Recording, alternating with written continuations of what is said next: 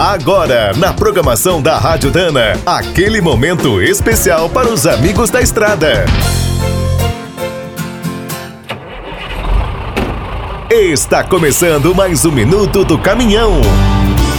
Fique por dentro das últimas notícias, histórias, dicas de manutenção e novas tecnologias.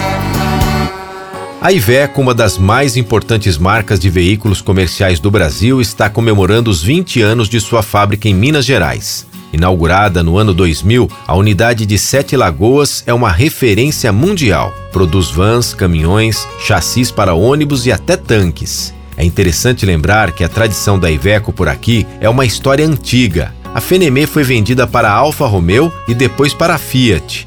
O grupo italiano criou a Iveco em 1975 para reunir os negócios de veículos utilitários e pesados. A operação brasileira foi encampada em 82, mas essa primeira experiência foi complicada. Após enfrentar vários problemas, o complexo de Xerém, no Rio de Janeiro, fechou em 1985.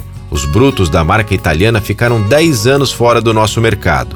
E entre 1995 e 2003 foram importados da Argentina. A fábrica de Sete Lagoas foi inaugurada com a produção das linhas Iveco Daily e Fiat Ducato. Os veículos pesados chegaram em 2004.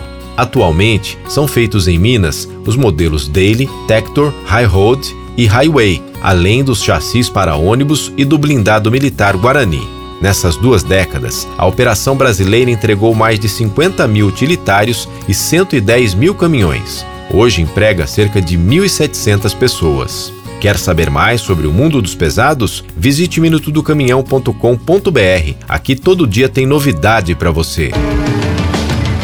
O Minuto do Caminhão é um oferecimento de Spicer e Álvaros, a dupla imbatível em componentes de transmissão, suspensão e direção.